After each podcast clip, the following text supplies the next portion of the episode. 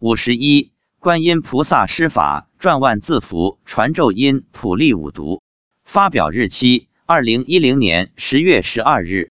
五月初五端午节，我和妻子早上去登山，因为这几天一直下雨，所以登山锻炼的人不多。下山后，我问妻子：“今天来了多少人？”她说很少。我问多少？她说大几百人。我说为什么这么少？妻子说很多众生都回家过节去了。我问本地人是不是都有过端午节的习惯？他说是的。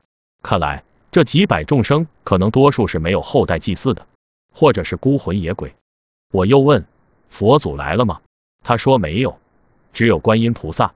妻子说观音菩萨。把我们念诵大悲咒的万字符和声音，用他的法力转给了本市的五毒。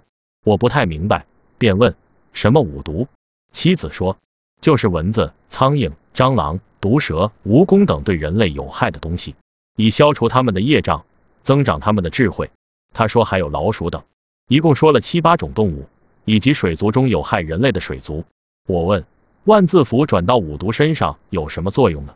他说万字符在五毒身上。可以改变他们的器官，不让他们把病毒传给人类，但我们的能力只能在本市，只有今天才具有这一效力。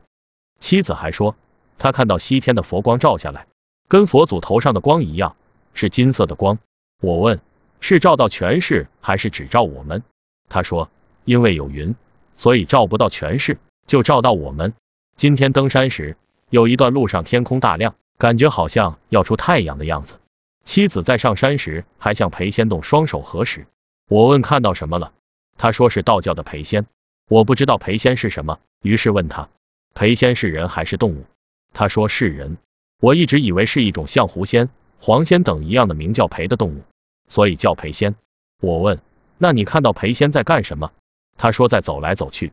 后从网上百度到裴仙是北宋人，平素勤政爱民，广行善事，恩泽于民。后修炼得道，在大榕树下羽化成仙，至今已有九百年的历史。